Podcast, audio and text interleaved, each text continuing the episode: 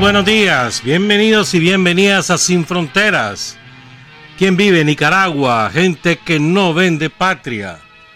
Con Luis Enrique Guerrero y con Carlos José Hurtado. Hoy viernes, último viernes de noviembre, viernes 26 de noviembre de 2021.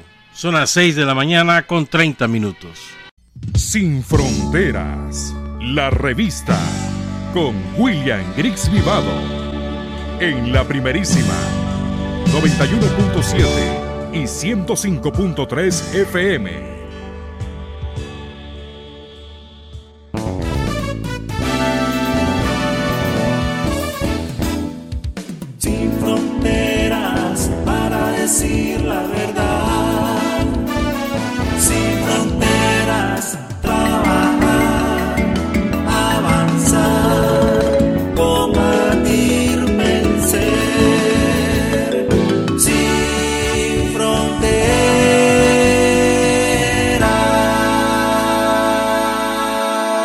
De la mañana con 37 minutos. Hoy les vamos a ofrecer un testimonio vibrante, emotivo, sobre una extraordinaria compañera que falleció el día martes y de la que poco conocemos en el sandinismo, desgraciadamente. No sabemos apreciar el gran valor de nuestros militantes, de nuestros dirigentes. Creo yo, pues que no lo sabemos apreciar adecuadamente. Vamos a ofrecer el testimonio sobre Lesbia Carrasquilla, que falleció el martes pasado. Pero también vamos a hablar de otras muchas cosas. Quiero empezar con esto. Fíjate que me topé con esta información y me llamó la atención. Esto lo publicó la, el diario La Prensa el 12 de mayo de 1959, hace 62 años. Oigan lo que dice. Noticias concretas del paradero del dirigente Carlos, universitario Carlos Fonseca dio el diario de San Salvador y los detalles que ofrece a sus lectores son los siguientes. El estudiante nicaragüense Carlos Fonseca Amador, de 22 años, 1959, dirigente del centro universitario que agrupa a todos los estudiantes del vecino país, fue expulsado hacia Guatemala por el gobierno de Somoza, teniendo como pretexto para esa actitud, y oigan por qué lo expulsaron, el de que este estudiante organizó un acto que conmemoraba la gesta de Sandino. Por eso lo expulsó Somoza. El gobierno Nica mandó un avión especial de su Fuerza Aérea Militar a dejar al estudiante en territorio guatemalteco. El avión iba tripulado por los pilotos Villalobos y Celedón y por el vigilante teniente Agustín Torres López, que si mal no recuerdo este es uno de los asesinos de Sandino. Este caso curioso, dice el diario de San Salvador, este caso curioso de expulsión motivó que Fonseca Amador ahora tenga que gestionar su asilo político en Guatemala.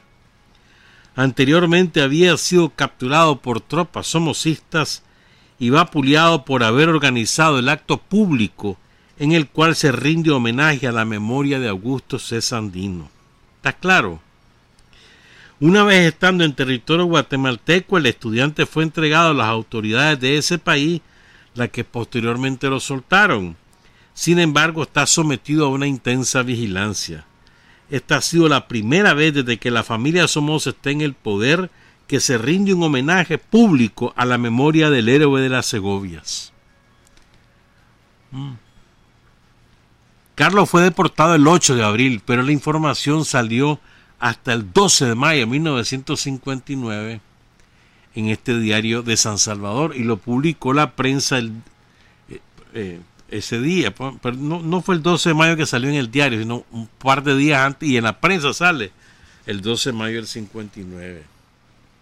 El primer homenaje público a Sandino motivó la expulsión de Carlos. Carlos regresa ya después de haber convalecido de su herida en el pulmón, porque Guatemala se integra al movimiento del Chaparral, es herido en un pulmón, regresa moribundo a Tegucigalpa, ahí lo, se logra recuperar, después se va a Cuba a terminar de convalecer, ya regresa a Nicaragua tipo 61, después anduvo en Venezuela con Silvio Mayorga, ya para el 60, finales 61 ya estaba en Nicaragua de nuevo.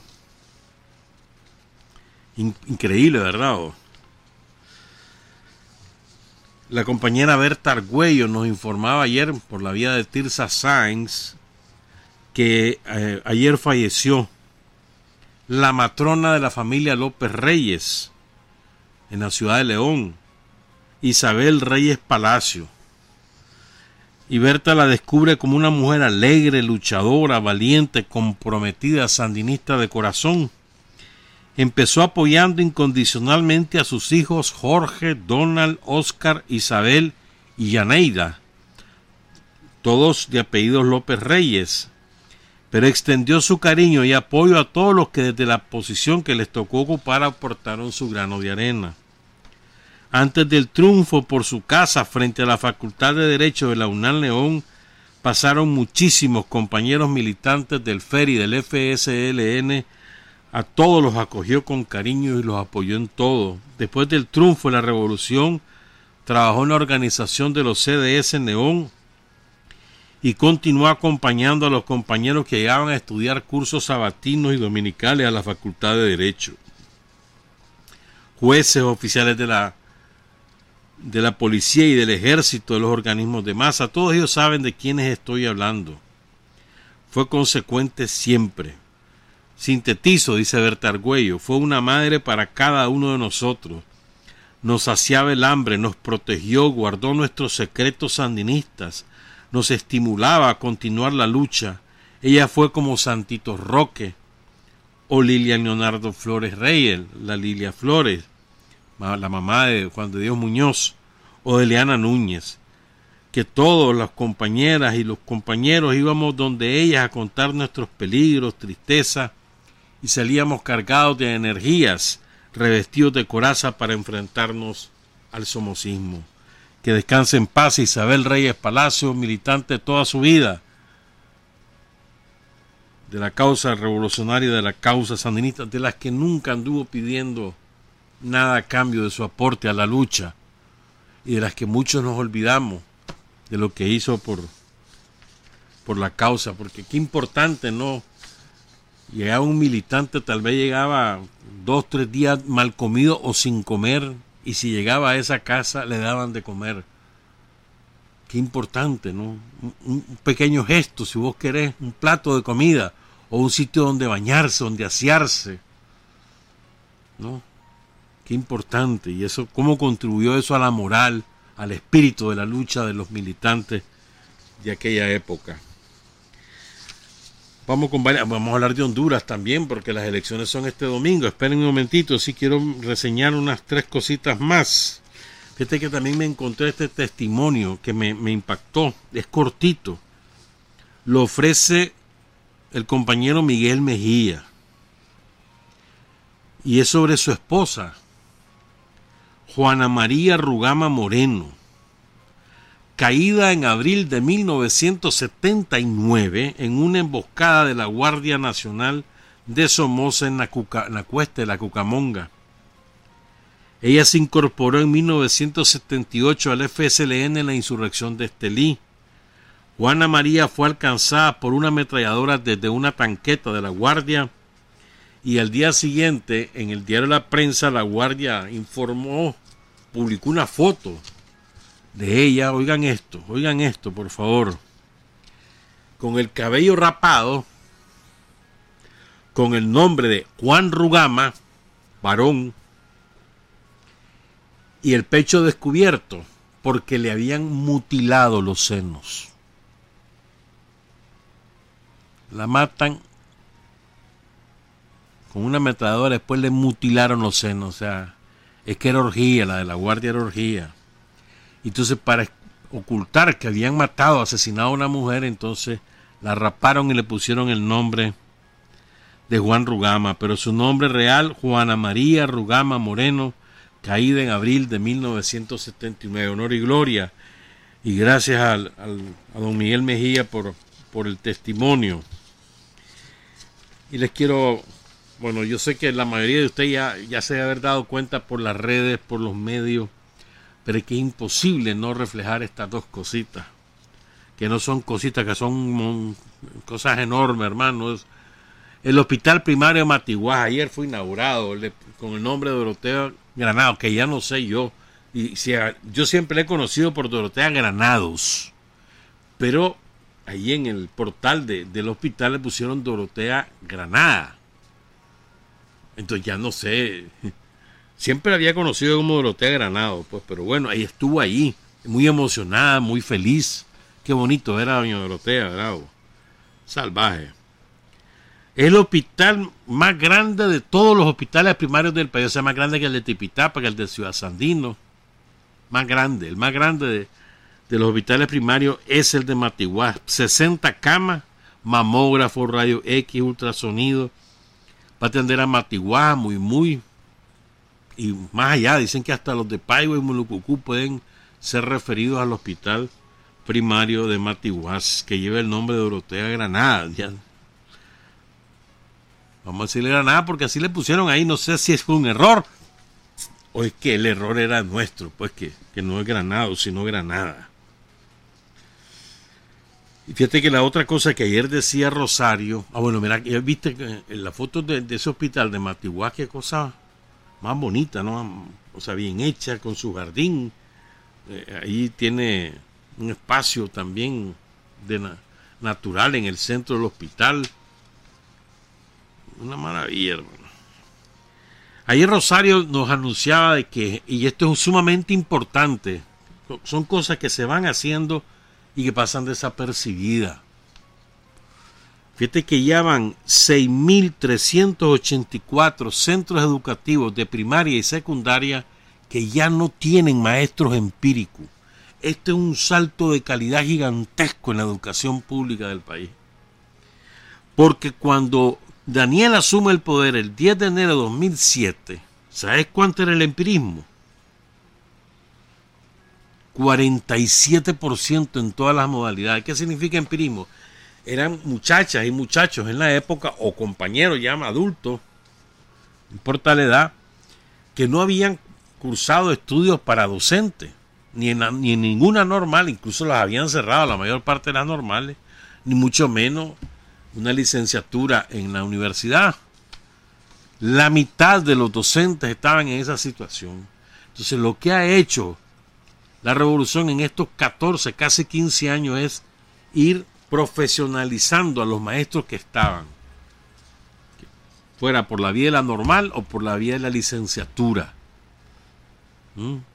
Y además, cursos permanentes de todo tipo, actualizando los conocimientos en informática, en ciencias, en matemáticas, en pedagogía, en todo, en todo, en todo. Esto es sumamente importante, esto le da un sello de calidad a la educación, porque el maestro está mejor formado, mejor preparado para a su vez formar a los chavalos, las chavalas, los muchachos y las muchachas. Pues. Esto es sumamente importante. Solo queda el 4% del magisterio nacional que es empírico. Solo el 4%. Un dato importantísimo. Ahí esto otro es de hermano. Esta foto nos la mandó Alina, Alina Lorío de, de. Y, esta, es que lo que más me gusta de, ese instituto que inauguraron son dos cosas. Primero en la comunidad Las Cruces, que es una comunidad, este, recuerden, Mozonte es una comunidad indígena. La mayor parte de la población de Mozonte tiene raíces indígenas y se nota, pues, se nota. Y ese es un municipio empobrecido, abandonado a su suerte. Y miren qué linda esa escuela que hicieron en las cruces. Qué, o sea, no solamente el hecho de hacer la escuela, ¿no? Que es una escuela pequeña, sino que se hace con gusto. O sea, agradable, con todos sus espacios, su plazoleta, su aula grande, su, todos sus pupitres, sus pizarras, y vean los rostros de esos niños, ¿no? son rostros de, de tranquilidad, de paz. Hay una, hay una, hay una foto, hay una niña, eh, que, es una niña más bonita, un, un, rostro límpido, ¿no? Pero ahí se invirtieron 7 millones de Córdoba, perdón, 17 millones 409 mil 780 Córdoba, solamente en esa escuela. Ya habían inaugurado una ya en, en la Vigía Sur, en Quilalí, que esa sí costó 7, 16 millones, y un preescolar en la misma comunidad que costó 7 millones. Y en diciembre van a inaugurar otra en la comunidad de Guanacastillo, en el Jícaro. Entre las tres escuelas y el preescolar son 51 millones de Córdoba. Fíjense, mira, otra vez, a nosotros no nos parece tan importante. Hombre, cómo le cambia la vida a las comunidades, a, los padres, a las madres, a sus chavalos. Yo conozco una comunidad ahí en Matiguá, donde todavía no tienen escuela y entonces una la mayor parte no mandan a, a la escuela porque queda lejos. Entonces tienen miedo que les pase algo en el camino, entonces no los mandan a la escuela, ahorita todavía. Bueno, y la otra información que nos ofreció Rosario también, que creo que es importante, es cómo va la cosecha de frijoles, de maíz, de arroz.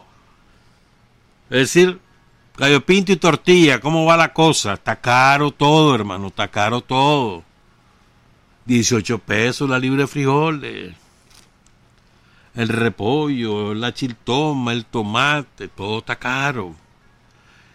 Y ayer me comentaba una amiga, y es verdad, tiene razón, apenas saben, apenas sale el aguinaldo, bum, los comerciantes le pegan una trepada a todo, hermano.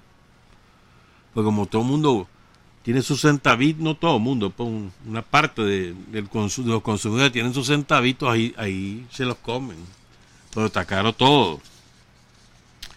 Hay un crecimiento en general de estos tres granos del 2% en comparación con el ciclo del año pasado. En frijol rojo, 3.8 más se ha producido, 3 millones de quintales.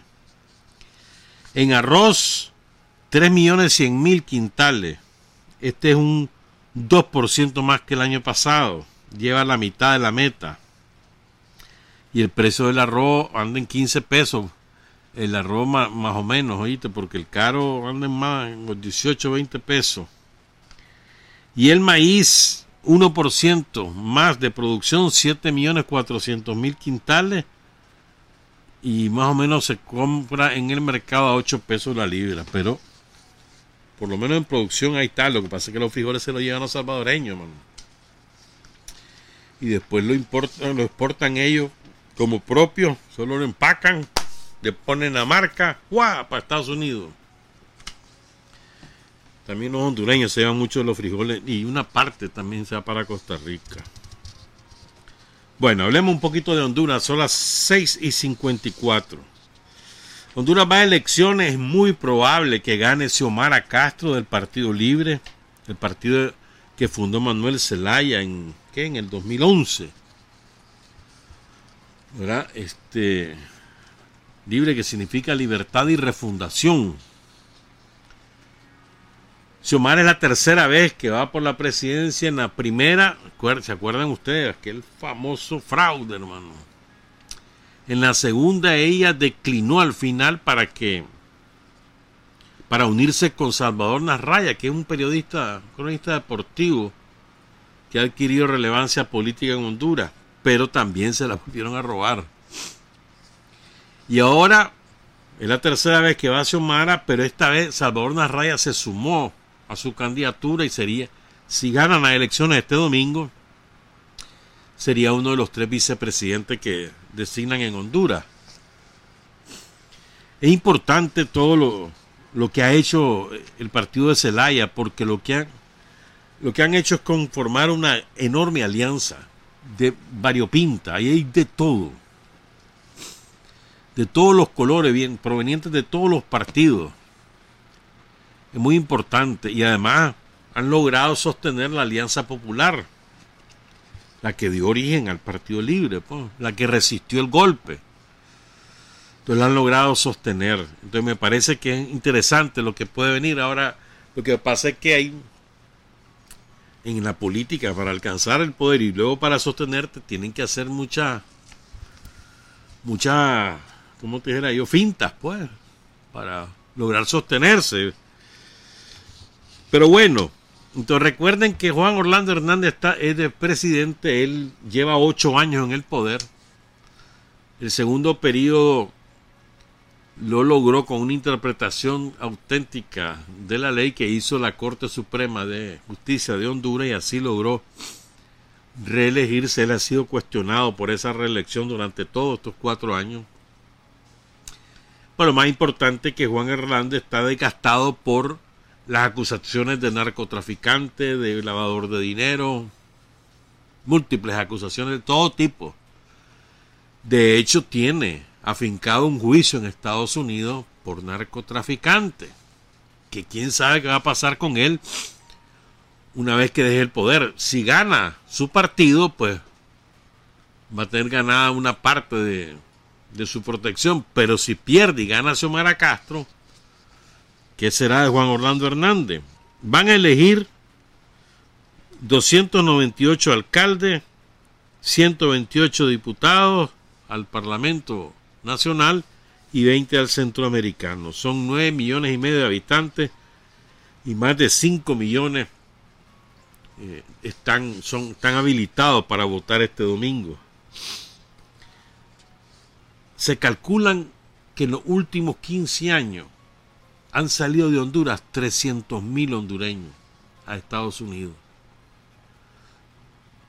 Yo me acuerdo que cuando el huracán Katrina, la principal comunidad latina damnificada en New Orleans fueron los hondureños, porque era la, era la segunda ciudad de Honduras, era New Orleans. No sé si esa comunidad se mantuvo ahí o, salió, pues se fue a otras ciudades del sur de Estados Unidos. En, en, entre 2004 y 2018 solamente entre 2004 y 2018. O sea, no te voy a contar ni 2019, ni 2020, ni este año. En eso, a ver, en esos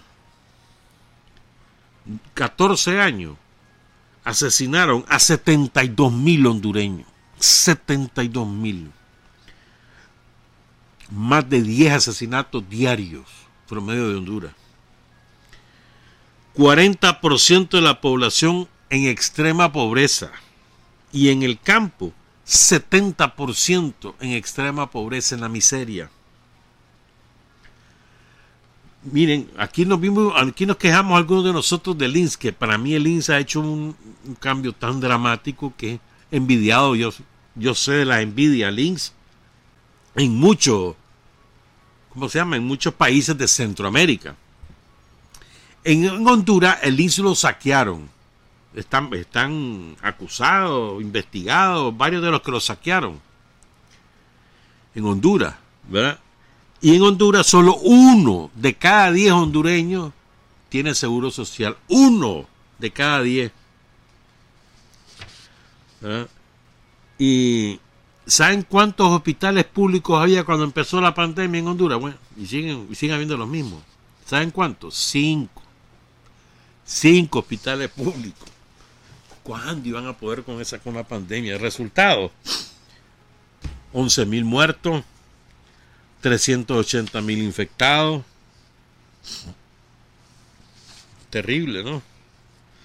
Entonces, ¿qué dice la, la, encuesta? Cuando ya tienen como un mes que ya no salen las encuestas, está prohibido por ley. Pero hasta la última varía, hermano.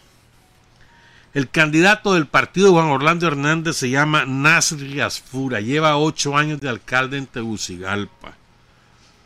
Es un hombre que en términos de difusión por su trabajo en la alcaldía era conocido, pero no le competía a Juan Orlando Hernández en la proyección política.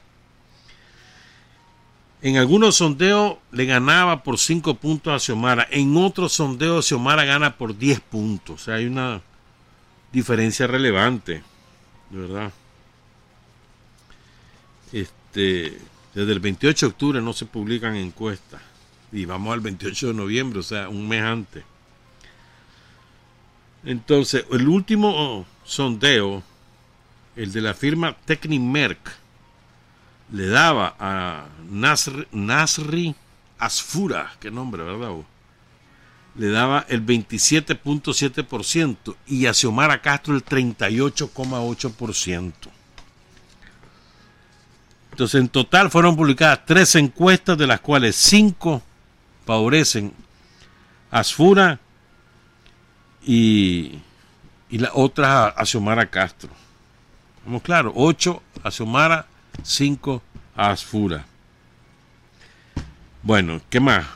Muchas cosas que contar, pero vamos a ir poco a poco porque quiero presentarles una entrevista también.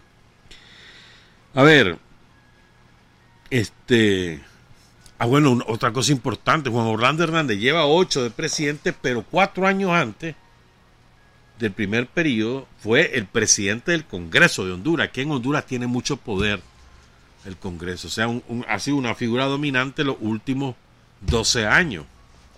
En la presidencia de Porfirio Lobo, que era también de su partido, él era el presidente del, Congreso hondureño. Su hermano ha sido sentenciado, Tony, Juan Antonio Hernández, en marzo de 2021, lo, lo, acusaron de introducir 185 toneladas de droga a Estados Unidos. Y según el fiscal del Distrito Sur de New York, eh, Juan Orlando Hernández es socio clave de su hermano. ¿Verdad? ¿Qué más? Ah, bueno, acordémonos de en el 2017 si fue poco antes de, sus, de las elecciones de, para el segundo periodo que murió su hermana, que era su brazo derecho. Era el que le manejaba la comunicación. Murió en un accidente de aviación. ¿Verdad? Bueno. Les quiero presentar esta entrevista que la hizo este un programa que se llama Telescopio, que se transmite en una, desde Uruguay para la cadena Sputnik de Rusia. Es una entrevista con, con Carlos Eduardo Reina. Este fue candidato presidencial, compitió contra la Xiomara Castro en las elecciones de, de 2017. 18, 17, Compitió contra ella, perdió pues también pero ahora lo, logró sumar Manuel Zelaya a la, a la, alianza y hace una defensa interesante. Pues vamos a escuchar esta entrevista que le hacen dos periodistas de este programa que se llama Telescopio, que lo transmite Sputnik desde Montevideo, Uruguay. Desde Montevideo los saludamos. Somos Martín González y Alejandra Patrone. Es un gusto recibirlos. Hoy ponemos el foco en Honduras y las elecciones presidenciales de este domingo 28 de noviembre. Es por eso que entrevistamos al ex candidato presidencial Carlos Eduardo Reina. Él es miembro de la Comisión del Partido Libertad y Refundación, Libre. En Telescopio te acercamos a los hechos más allá de las noticias. Honduras cierra la última elección presidencial del año en América Latina este domingo 21 y abre para sí la posibilidad de cambiar el escenario político, tenido por acusaciones de corrupción y narcotráfico. Según los últimos sondeos de opinión, los dos candidatos que cuentan con más apoyos son Xiomara Castro de Celaya, del opositor Partido Libertad y Refundación, conocido como Libre, y Nasri Asfura, del conservador Partido Nacional, actualmente en el poder, con el presidente hondureño Juan Orlando Hernández. Xiomara Castro es esposa del expresidente Manuel Zelaya, que tras sufrir el primer golpe de Estado del siglo XXI en América Latina y el Caribe en junio de 2009, fundó posteriormente a Libre. Para la fortalecida oposición, esta es la oportunidad de cambiar el país convocar a una asamblea constituyente para la redacción de una nueva constitución y devolver la legitimidad al gobierno hondureño. Para avanzar en estos temas, en Telescopio entrevistamos al ex candidato presidencial Carlos Eduardo Reina, miembro de la Comisión del Partido Libertad y Refundación, Libre. Conversamos con él sobre el combate a la corrupción y el narcotráfico, las desigualdades, y una posible reforma judicial si Xiomara Castro se convierte en la primera mujer presidenta de Honduras, entre otros temas. El entrevistado. Carlos Eduardo Reina García, ex candidato presidencial de Honduras y miembro de la Comisión Política del Partido Libertad y Refundación, Gracias por estos minutos con Telescopio. Bueno, es un placer poder conversar contigo y poder comentar a cuatro días de una gesta histórica en Honduras lo que sentimos que ocurrirá este 28 de noviembre. El país se enfrenta a un importantísimo desafío en estas elecciones, en medio de denuncias de corrupción y la necesidad de fortalecer el Estado de Derecho. Ha sido una campaña calificada de violenta, hay candidatos supuestamente vinculados a redes del crimen organizado. Eh, ¿Cómo usted, como es candidato presidencial y representando a la nueva corriente, vive este tipo de situaciones de cara a los comicios del domingo? Bueno, el Partido Libertad y Refundación, al cual pertenezco y también pertenece la nueva corriente, surge de la lucha popular luego del golpe de Estado del 2009. Lucha que inspiró al pueblo hondureño a movilizarse como nunca antes en la historia. La ruptura del orden constitucional desde entonces no ha sido reparada y eso es lo que está en este momento tan importante a punto de cerrarse. El triunfo de Xiomara Castro, candidata de Libre y de la unidad de otros partidos que nos han apoyado, logrará cerrar las heridas abiertas en el 2009, lograr también volver a tener en Honduras un gobierno que goce de la legitimidad ausente en las actuales autoridades que se robaron las elecciones del 2017 de forma descarada y que además el presidente se religió de manera ilegal, ya que hasta el momento de hoy es prohibido por la Constitución la reelección. En ese ambiente, por supuesto, surgen también las interioridades de lo que está compuesto el régimen que gobierna Honduras, compuesto de narcotráfico, de recibir sobornos de personajes tan oscuros como el Chapo Guzmán a cambio de favores y de seguridad para lo que ellos transportaban. Todo eso ha causado crisis y la pandemia vino a ser un factor que agudizó más la crisis porque dejó al descubierto cómo el gobierno había dejado absolutamente descuidada la salud y la educación. En el 2009 el presupuesto de salud era porcentualmente el doble de lo que tenemos hoy. Todo eso ha generado unas condiciones de cambio importante en Honduras. Y nosotros lo que fuimos la nueva corriente, que hoy, junto con todo nuestro partido y la unidad de oposición, hemos logrado organizar, estamos viendo que el próximo domingo tendremos un triunfo contundente. Según los últimos sondeos, tenemos más o menos 18 puntos de ventaja sobre el candidato del partido de gobierno del Partido Nacional. De cumplirse las, las encuestas, Libre, que es el principal partido de oposición, eh, llevaría por primera vez a una mujer a la presidencia del país con Xiomara Castro. ¿Qué hará su partido de ganar las elecciones? ¿Cuáles son las principales prioridades? Primero que todo, recordemos que estamos en el año del bicentenario de nuestra independencia de España. Y, y no deja de ser una fecha simbólica para que sea este año del bicentenario donde Honduras lleve a su primera mujer a la presidencia de la República. Sumida en una lucha profunda de cambios democráticos y revolucionarios para el pueblo hondureño. La prioridad del gobierno es restablecer la legitimidad en el poder, es también la reconciliación nacional y el perdón para que podamos construir un país donde todos podamos prosperar no como lamentablemente tenemos hoy, un país donde cerca del 75% de la población está completamente excluido del mercado. También la otra convocar al soberano, convocar al pueblo hondureño para que decida si quiere o no que instalemos una Asamblea Nacional Constituyente que haga una nueva constitución y que tenga el efecto político fundamental para toda la nación de restablecer el contrato social roto en Honduras desde el golpe de Estado. La izquierda en Honduras alcanzó alianzas que fueron observadas por toda la región. Una unidad que no logró, por ejemplo, Ecuador y que derivó en el triunfo de Guillermo Lazo. ¿Cómo se logró esta unidad de la izquierda en Honduras? Fíjate que mi padre, que fue un connotado político del Partido Liberal, siempre me dijo, las revoluciones no las hacen los revolucionarios, los hacen los que oprimen al pueblo. La necesidad de cambio está en Honduras, que obliga a la unidad.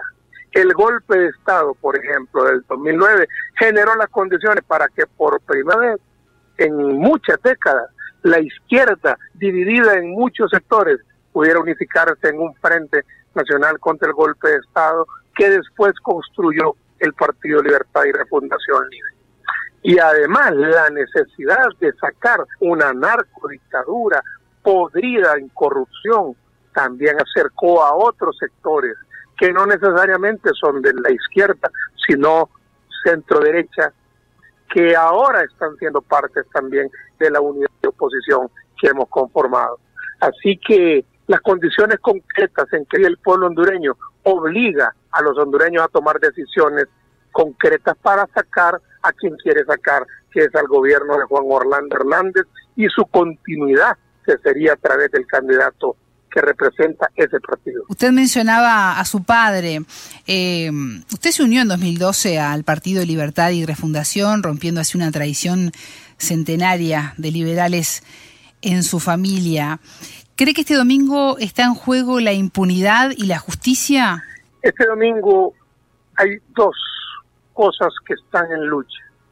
Es la vergüenza contra el dinero los que sentimos vergüenza de lo que pasa en Honduras somos mayoría.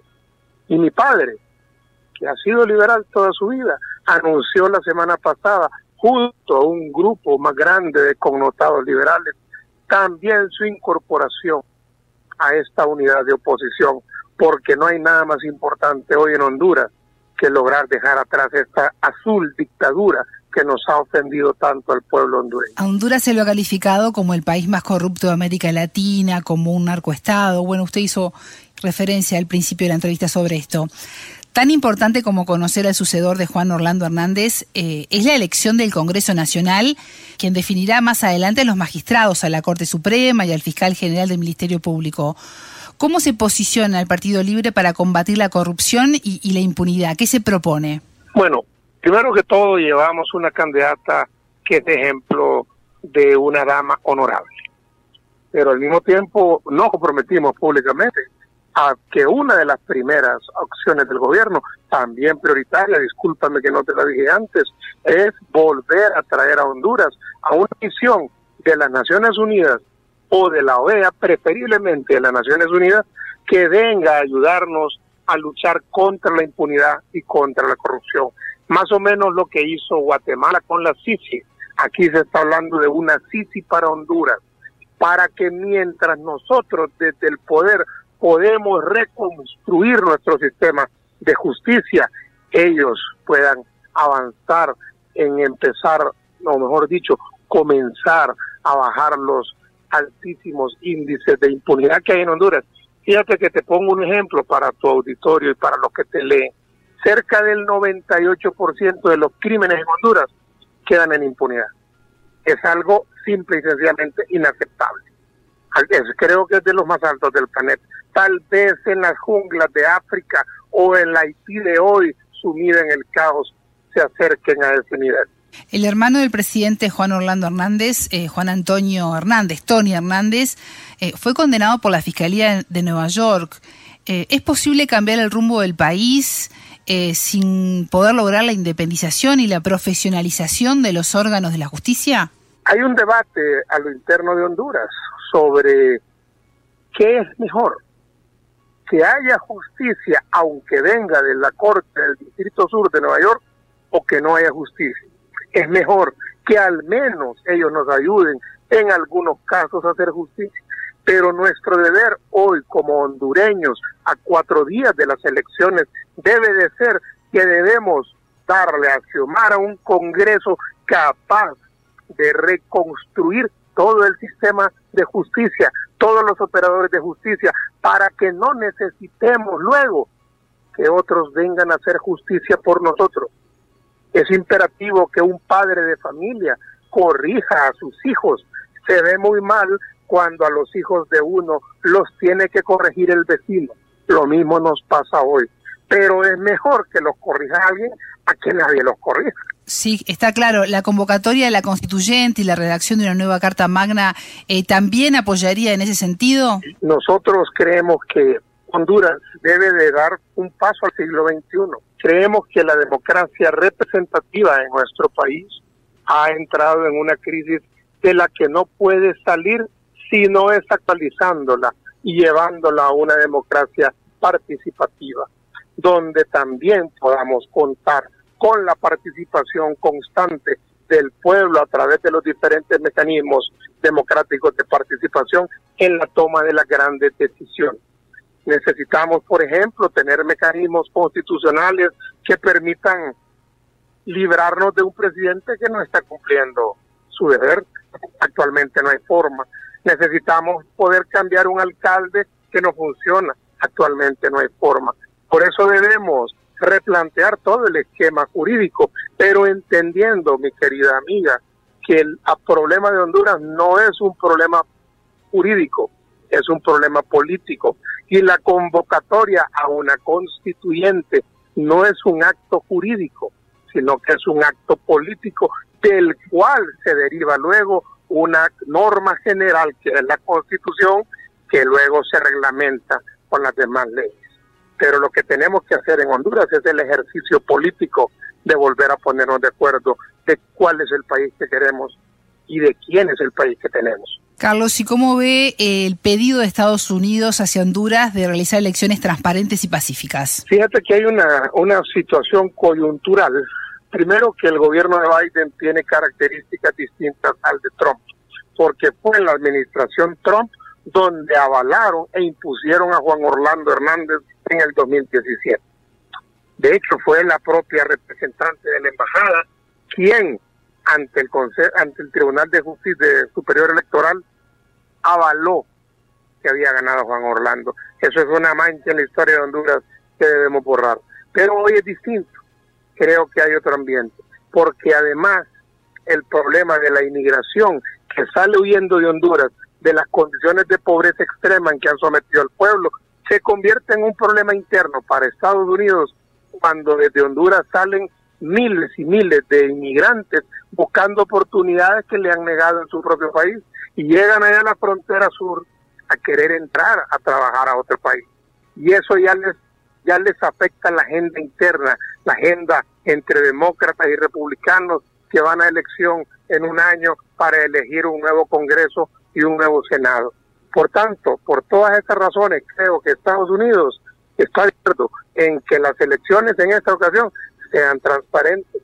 Gane quien tiene que ganar, quien el pueblo decida.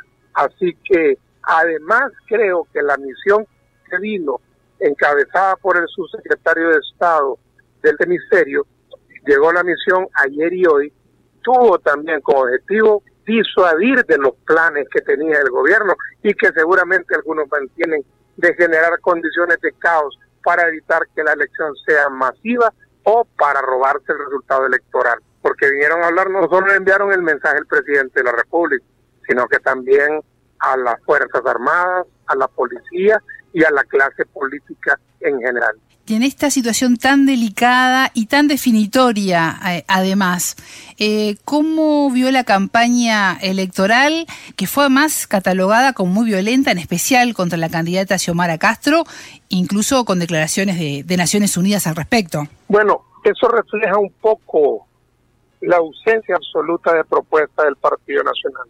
Se dedicó a desacreditar a nuestra candidata, a calificativos que se pueden considerar ofensivos para las mujeres y sobre todo una campaña reciclada de otras épocas anticomunistas, queriendo decir que Xiomara representaba el comunismo y que el comunismo iba a actuar con todo en Honduras y que debíamos salvar a Honduras del comunismo que representaba Xiomara, cuando el pueblo hondureño primero sabe que esa campaña no es primera vez que la usan, la usaron primera vez en el año 93, precisamente contra mi tío Carlos Roberto Reina, y ganó contundentemente por más de 12 puntos la elección.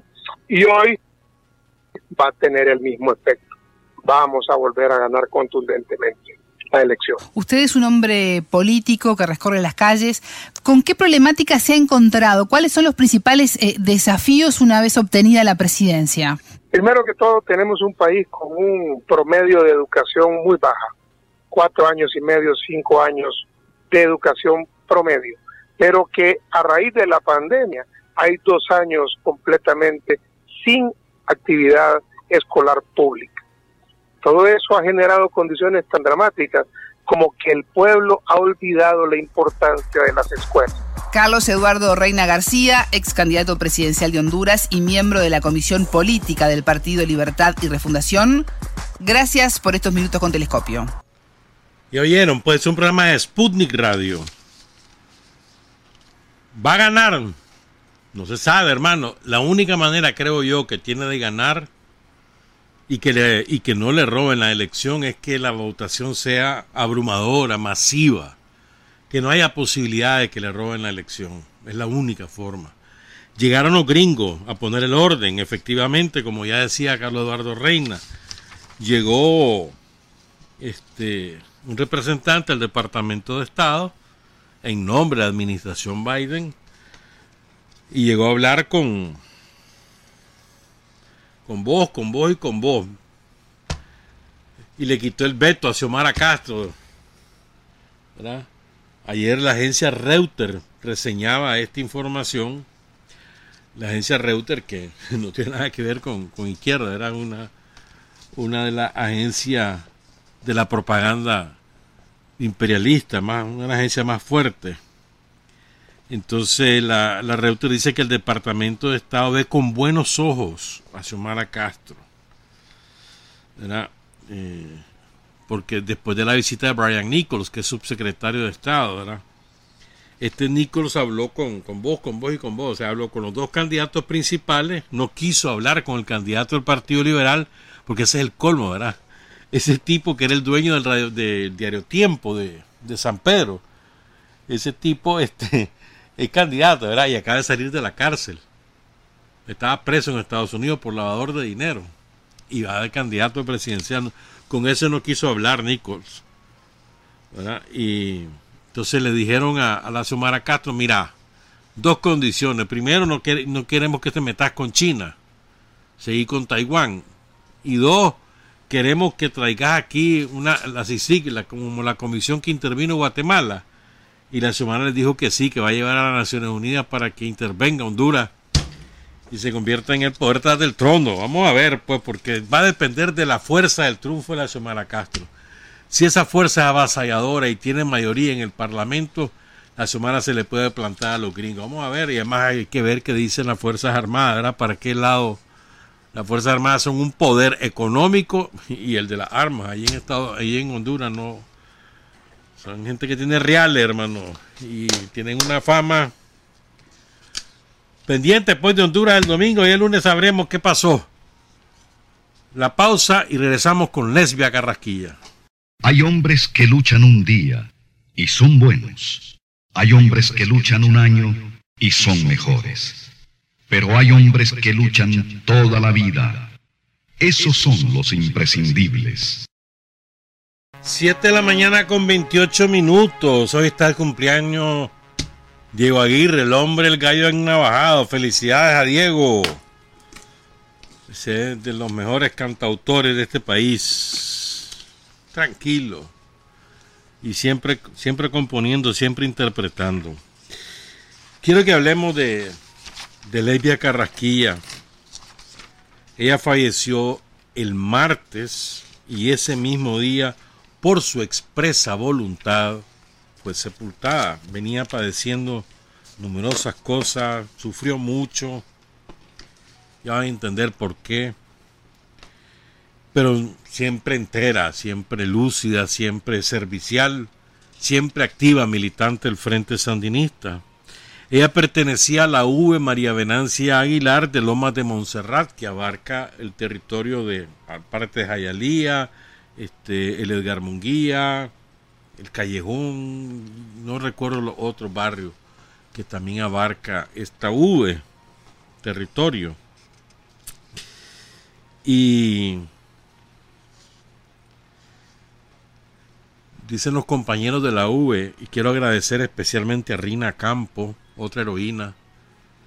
Rina nos ayudó mucho, por primero por la vía de Tirsa, y después anoche pasamos intercambiando, ya nos pasando información sobre la vida de Lesbia Carrasquilla. Y este nos decían los compañeros de la V que el trabajo que logró hacer la V en, estos barrios populares es gracias a Lesbia Carrasquilla, que se empeñó en la organización de todas estas comunidades. Y decía un pariente de, de Lesbia, dice, la prima más bella y excepcional, por su disposición se cumplió con su última voluntad. No le digan a nadie de mi muerte. Fue sepultada en la concha sin velatorio ni funeral, sin abrazo en medio del dolor, sin la santa misa de difuntos, sin cortejo fúnebre, en las primeras horas de la noche del martes 23. Era una mujer guapísima, guapísima, arquitecta. Qué mujer más guapa. Su hija María Sofía, hija de Roberto Sánchez Ramírez, periodista que falleció también en noviembre qué casualidad. Falleció el 20 de noviembre de, de 2016 y ahora fallece lesbia el martes pasado. ¿Martes qué? 20, 23. No, 23, 20, a ver, hoy es 26, sí, 23, martes 23 de noviembre. ¿Verdad? Este A ver, ella nació el 22 de febrero de 1944 y ya les vamos a contar cómo se incorpora al frente. Se van a sorprender los que no conocen su historia y se van a estremecer con el testimonio de Levia Quintanilla que se le ofreció a la revista Visión Sandinista que dirige Mayra Reyes Sandoval en una entrevista que publicó Visión Sandinista en noviembre de 2008, otra vez noviembre, hace 15 años casi, a ver, perdón, no hombre, hace 13 años, en noviembre de 2008. Pero primero quiero presentarle este testimonio de viva voz de un compañero de la V, de la V de Lesbia, de María Venancia Aguilar, la V María Venancia. Él es el compañero Julio Martínez, según me decía Rina, el que compañero con que tenía mayor relación amistosa con, con Lesbia. Escuchemos su testimonio. Lo que quería era ver más que todo la labor que desarrolló en nuestro reparto Lomas de Montserrat y en el barrio de Jayalía, Edgar Munguía, todas las comunidades, había una parte que se llamaba ah, el, Callejón callejón que teníamos aquí, un, caserío que quedaba aquí al lado de Montserrat. Y Lesbia trabajaba muy disciplinadamente con toda la gente, con toda la gente que decía a la que hay que atender son los pobres, son los que hicieron la revolución. ¿Qué puedo decirte de ella? Era disciplinada. Eh, era una mujer que, que venía como de una escuela especial y por supuesto tenía o tuvo dos maestros especiales como fue Carlos Fonseca y como fue el comandante eh, Ortega. ¿Ve? ¿Qué se caracterizaba a ella? Su firmeza. ¿Ve? Su trabajo consecuente. Era bien crítica a su edad y en las condiciones en que estaba. Era crítica y le gustaba, como decía, decir las cosas al pan pan y al vino vino. Y refiriéndose a la iglesia decía, hay algunos curas valiosos, dignos de respeto, pero en su mayoría no valen la pena. Y están haciéndole el juego, o le hicieron el juego a Somoza, y, están, y, le han hecho la guerra al Frente Sandinista refiriéndose a los Carrión. Y estamos hablando de esto quizás de expresiones que ella daba hace, ¿qué podríamos decir? Hace, hace unos 20 años que, que, que nos conocimos. Decía que, que esos eran, eso, eso, eso, esos eran, esos no eran sandinistas, ¿ve? que no supieron nunca lo que eran los principios revolucionarios. Y igual se refería a muchos dirigentes que aún en ese tiempo estaban dentro de la fila del sandinismo, pero que ella los calificaba de blandengues y traicioneros. O sea, la ley tenía, y, estoy hablando no como referirme a lo que nosotros conocemos después del, del 18, sino referir a la firmeza, al conocimiento y a la forma de referirse a las personas que no eran para ella los más indicados de ser dirigentes de una u otra cosa dentro de las estructuras del partido, del gobierno. Eh, el padre Uriel Molina, ayer que le comunicaba de la muerte de ella porque él la había conocido, decía en primer lugar que enviaba sus saludos a todos los familiares, especialmente a Sofía. Y él se refería a su relación, su relación de amistad con, Roberto Sánchez. ¿Ve? Y decía, era admirable cuando yo no conocía a Lesbia, cómo Roberto se refería a ella como una jovencita bella que arriesgó todo su pellejo que arriesgó toda su vida por apoyo a los, a los dirigentes de nuestra revolución. Era una mujer consecuente y era una mujer noble que sufrió mucha tortura y que prácticamente muchas de las secuelas de esos tiempos de tortura cuando fue prisionera ella misma reconocía que le estaban afectando en sus últimos años de vida. Era humilde, firma, firme y terca. ¿Ve? Ella no le andaban con cosas que no, no le gustaba andar a, media y no le gustaba a la gente que, que no iba a fondo en las cosas. Ella decía las cosas hay que hacer como tienen que hacerse y los blandengues o los que no quieren hacer que se queden en su casa, pero que no se llamen revolucionarios. Era amante de la naturaleza. Yo creo que, dejó uno, unos 10 gatitos ahí en su casa, ah, que, siempre lo, andaba en medio de gatos.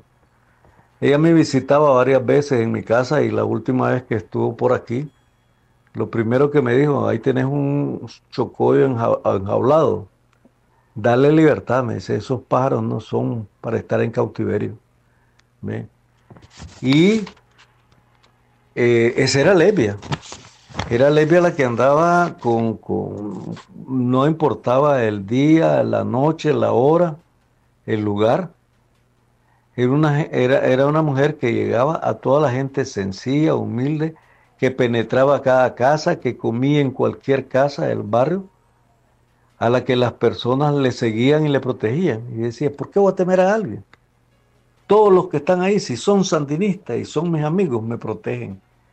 Entonces, Lesbia, es esa, la que andaba en, en, los tiempos eh, más aproximados a la fecha de su muerte, cuando tenía la lucidez, o no tanto, eh, por decir, la energía física, porque la lucidez eh, este, era parte de su privilegio, ¿ves? Aunque casi en los últimos tiempos perdió parte de su movilidad, de su lucidez, por, por, las gravedades de, las enfermedades secuelas de su martirio. Pero Levia era eso, era estar dispuesta, es llegar a la casa, es comer con la gente, es platicar con la gente, es acompañar a la gente, el estar, eh, el llegar y andar donde no fuimos muchos de nosotros, o casi nadie de Montserrat. Y cuando se hizo hace unos cuantos años la primera promoción, en que salieron casi 120 eh, compañeros de, los sectores aledaños al reparto de Montserrat, este, el fruto del, del, más del 60% de las personas que se le entregó esa primera militancia fue de Levia. Y no tengo vergüenza en decir lo que nosotros o muchos de nosotros que ahora somos dirigentes de la UVE, pues, pero que no, no tuvimos la capacidad ni la entrega que tuvo ella. Ella fue la mejor de lo mejor. Ella fue un ejemplo en el pasado, en el presente. Nosotros creemos que se merece los mejores homenajes, el mejor recuerdo y que, como lo dice ella en sus entrevistas, aunque no todos sus familiares se identificaron con la causa como se identificó ella, ella sí es la digna representante de una mujer sandinista, de una mujer endegada, de una mujer humilde, de una mujer que hizo consecuentemente por cambiar eh, la fisionomía de lo que es nuestro partido.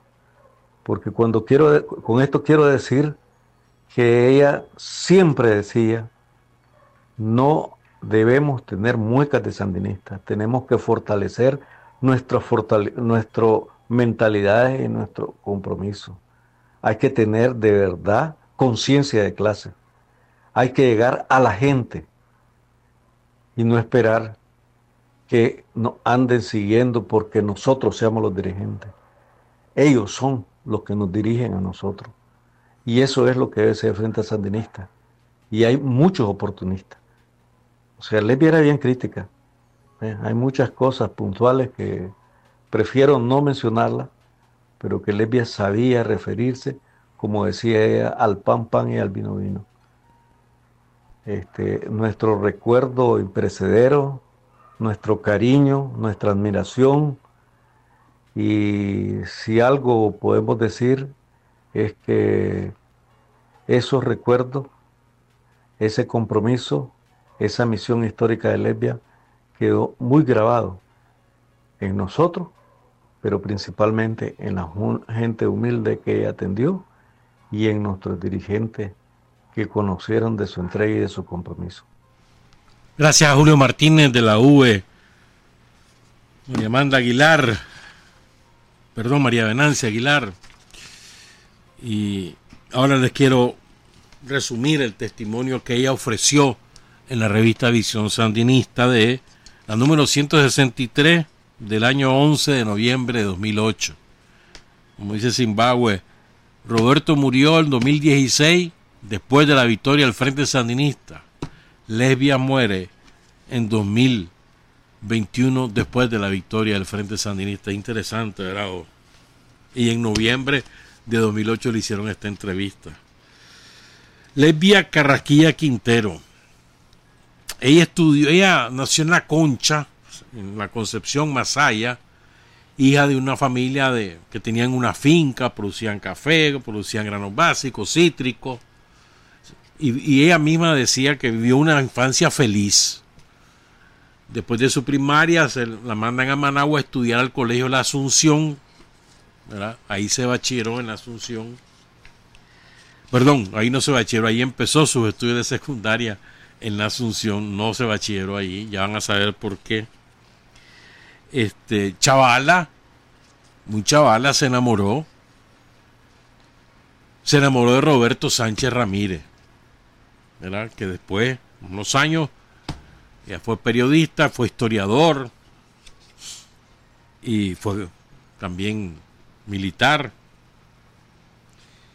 Y entonces los padres le pusieron una condición que si quería que, que ellos siguieran teniendo relación con ella, tenía que seguir estudiando. Entonces ella aceptó, se casa con Roberto y se matricula en el Instituto Ramírez Goyena. Y esa decisión le cambió la vida. Una, una mañana de esa, ella estaba en el barandal ahí de, del segundo piso del Instituto Ramírez Goyena cuando se le acercó, dice ella misma, a la hora del recreo se, le, se me acercó un moreno graciosísimo y me pregunta, ¿vos sos nueva? ¿De qué colegio venís? Entonces Lesbia le, le contesta, vengo de la Asunción. Entonces aquel morenito graciosísimo que dice Lesbia se quedó pensativo un ratito y después le dice, yo soy Julio Buitrago Urroz y estoy en quinto año. Y ahí comienza una amistad entrañable entre ambos. Como parte de esa amistad, Julio la va atrayendo poco a poco, poco a poco, sin que ella se percate. Hasta que ya, cuando Julio le propone que organicen una federación de estudiantes de secundaria junto con Roberto Amaya y Fausto Amador, hijo, hermano de Carlos. Y así empiezan a hacer la, la federación. Lo que pasa es que ya se bachillera Julio, pasa a estudiar a la Buca. Ella todavía queda en la secundaria. Pero ya Julio era su, su referente, pues su responsable. Y, y siempre ella cuenta, de, ella cuenta en esta entrevista que en esas conversaciones interminables que tenía con Julio Buitrago, siempre salía el tema de Carlos Fonseca de manera que despertó en ella una admiración profunda y soñaba con conocer a Carlos Fonseca alguna vez, pero dice que en esa época Carlos estaba fuera del país. Después en, el 67 Julio tiene que viajar a Cuba y le queda bajo la responsabilidad del compañero Diógenes. Y ella estaba estudiando arquitectura en la UNAM ¿verdad? Y, y le, le, asignan la tarea de trabajar solamente con compañeros clandestinos. Se estaba organizando Pancasán. Y ustedes recuerdan, Carlos Fonseca estaba en Pancasán, Tomás Borges, Silvio Mayorga, Daniel Ibi venía. Y, este, y Daniel Ortega había sido nombrado responsable del frente interno, ¿verdad? En la organización que hubo en aquella época. El caso es que entonces venía este compañero Diógenes acababa de regresar de Cuba, estaba clandestino obviamente, y ella lo lleva a vivir a, su casa, que ya era una casa de seguridad. Esa casa quedaba a una cuadra de la iglesia Santa Rosa, en el barrio Santa Rosa, Padre Rodríguez. Em, en el carro de mi esposo yo trasladaba a Diógenes a determinados puntos o cuarteles donde lo dejaba. Ella, Lesbia y Gustavo Adolfo Vargas hacían el trabajo del nace entre los clandestinos y los miembros legales.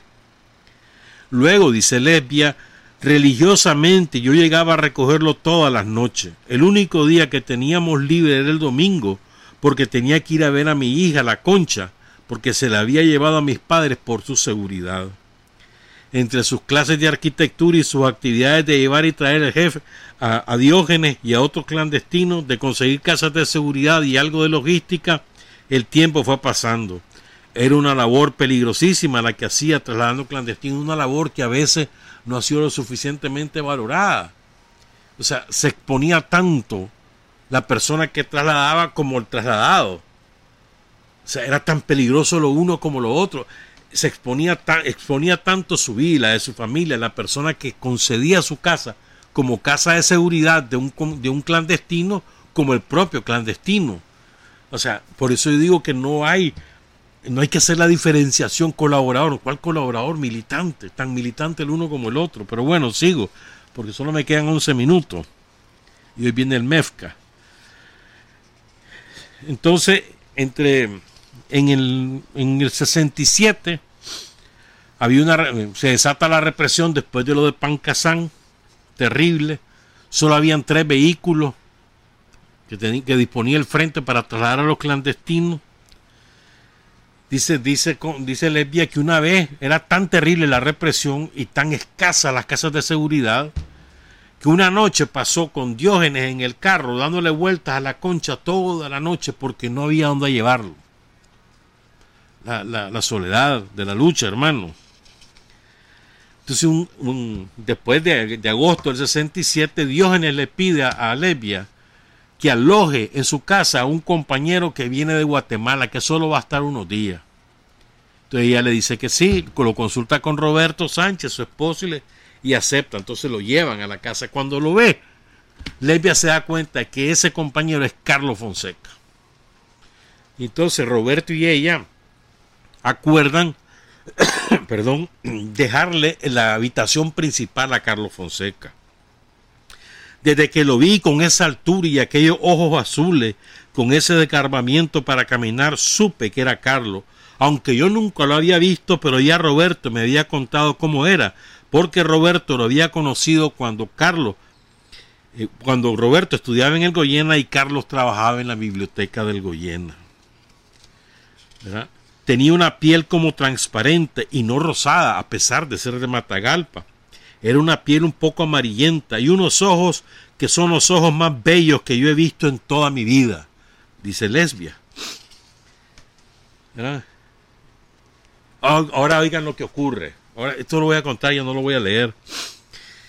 Entonces, Carlos está en, en la habitación principal de la casa. Ahí pasaba leyendo, escribiendo, estudiando y mandando notas, dirigiendo. Pues. Pasaba encerrado en ese cuarto. Pero Lesbia tenía la costumbre, cuando estaba chavala en secundaria, de llevar a estudiar, a, perdón, de llevar a su casa a Fausto Amador, hermano de Carlos, hermano de padre. El padre de Carlos Fonseca, recuerden que es Fausto Amador, que era el administrador de los bienes de Somoza. Entonces, llevaba, él, ella llegaba con, con, el hermano de Carlos Fonseca, Fausto Amador, diciendo que iban a estudiar, pero realmente iban a hacer la bulla a organizar la Federación de Estudiantes de Secundaria. Entonces, un día tanto se presenta en la casa el Papa de Fausto Amador y Papa de Carlos Fonseca.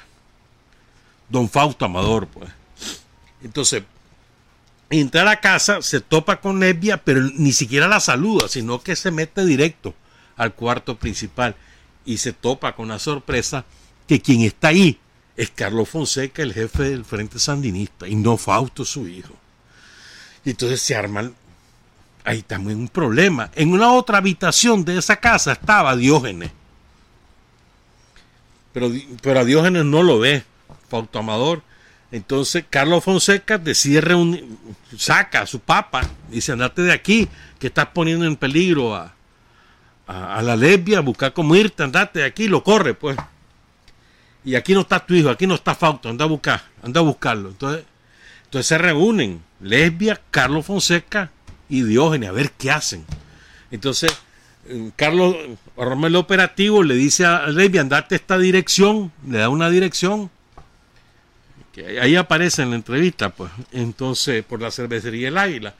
Te vas a esa dirección, ahí te vas a encontrar una, una viejita que tiene ahí una venta, ahí hay unos, ¿cómo es que se llaman? Unos coludos, pero ahí vive un muchacho que está, que está en silla de ruedas a él le vas a decir es tal y tal cosa, y después te venís para acá. Entonces se va a la lesbia de regreso, le dice que ha estado el recanto, ahora me vas a llevar a esa casa, le dice Carlos. Digamos, una vez que está amarrado, entonces lo lleva a esa casa y le dice Carlos en el camino a, lesbia, ahora anda a buscar dónde, eh, dónde esconder a Diógenes. No puede quedar desprotegido y no se puede quedar en esa casa. Entonces se regresa a su casa, Santa Rosa, saca a Diógenes, Diógenes le dice, vamos a ir a buscar a la novia de Oscar Turcio, la china, que trabaja en el Hospital del Retiro. Se van al Hospital del Retiro, Lesbia busca a la china, efectivamente le dice, y Diógenes le instrucciones. Le va a la china que te dé la dirección que ella ya sabe, entonces aquella copia le da la dirección y Lesbia lleva a Diógenes a ese punto. Y ahí ya se queda en ese punto. Entonces Levia regresa a la casa donde estaba, había dejado hora antes a Carlos Fonseca avisarle, mira, ya Diógenes está seguro. ¿Me entendés? Fíjense bien. Entonces, Levia regresa a su casa, se queda siempre como, como conductora, pues, para llevar a Diógenes de un lado a otro, moviéndose. Cuando un día tanto le cae la guardia a la casa donde está Levia. ¿Verdad? dice Levia, 17 patrullas cayeron ahí. Yo vivía con mi esposo, Roberto Sánchez, y una muchacha de Huaco. Entonces llega la guardia y pregunta, ¿quién es Levia? Soy yo. Apenas la dice, ella científica, la tiran al piso, la golpean, la enchachan y la arrastran hasta el jeep. La tiran en el jeep, le ponen dos, las botas encima para que no levante la cabeza, va sin venda y entonces ella va viendo por dónde van y deduce que la llevan a la loma de Tizcapa y ahí empieza su martirio. Era una muchacha guapísima, estoy hablando que tenía unos 23 años en ese momento, bellísima, una mujer bella. Y le empiezan, ya, te ya se pueden imaginar ustedes, en esa primera noche de tormentos, se aparece Samuel Jenny, que es el jefe de la seguridad somocista, ahí en la Loma de Tizcapa. Ahí paran los golpes porque llega Jenny. Y Jenny la agarra el brazo y se la lleva a un cuarto donde estaba Somoza de baile. Entonces Somoza de baile le dice, mira, aquí tienes que hablar, si no te vamos a matar. Así de claro. Ella, ella, está ensangrentada. Ella llega toda con la ropa rasgada, etcétera, pues la tenían desnuda. Entonces, como aquella no dice nada, entonces viene Jenny y la lleva al otro cuarto. En el otro cuarto está Fausto Amador, el papa de Carlos y de, Fausto Jr.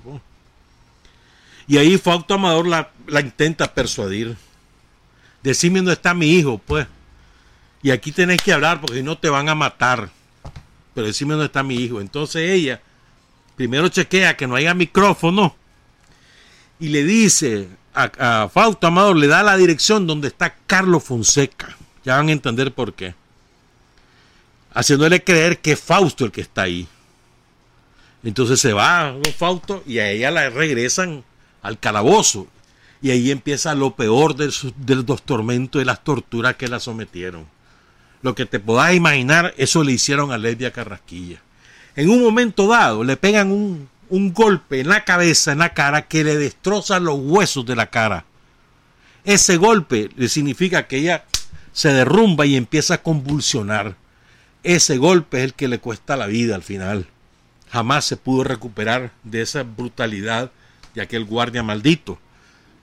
Entonces, mientras tanto, don Fausto Amador se va a la dirección que le había dado Levia, donde se supone que va a encontrar a su hijo Fausto y al que encuentre a Carlos Fonseca. Y entonces le dice su papá, pues Fausto, y, pero a mí me dijo que, que, que estaba Fausto, esa mujer, es que esa mujer es viva, le dice. Y ahora me vas a llevar a mí. Porque Fausto Amador tenía listo un avión para sacar a su hijo Fausto Jr., sacarlo del país. Entonces ahora me vas a sacar a mí, le dice Carlos. Y efectivamente, entonces Fausto agarra a Carlos Fonseca y lo lleva, lo monta en el avión y lo sacan del país. Y le salvan la vida a Carlos Fonseca. Lesbia Carraquilla le salva la vida a Carlos Fonseca. Las torturas siguieron día y noche, hermano. Después hubo una movilización de los estudiantes de arquitectura, de economía, de ingeniería de la UNAM, más las presiones de sus padres, de su familia, y logran que la saquen de ahí, la maten, después la pasan al hormiguero, Después del hormiguero la pasan a la cárcel de la aviación. Con los días le, hacen un juicio, una pantomima. El juez era un tío de ella. El fiscal era un primo de ella. Y su abogado defensor era el doctor Roberto Argoyo Hurtado, que fue presidente de la Corte Suprema de Justicia en los años 80.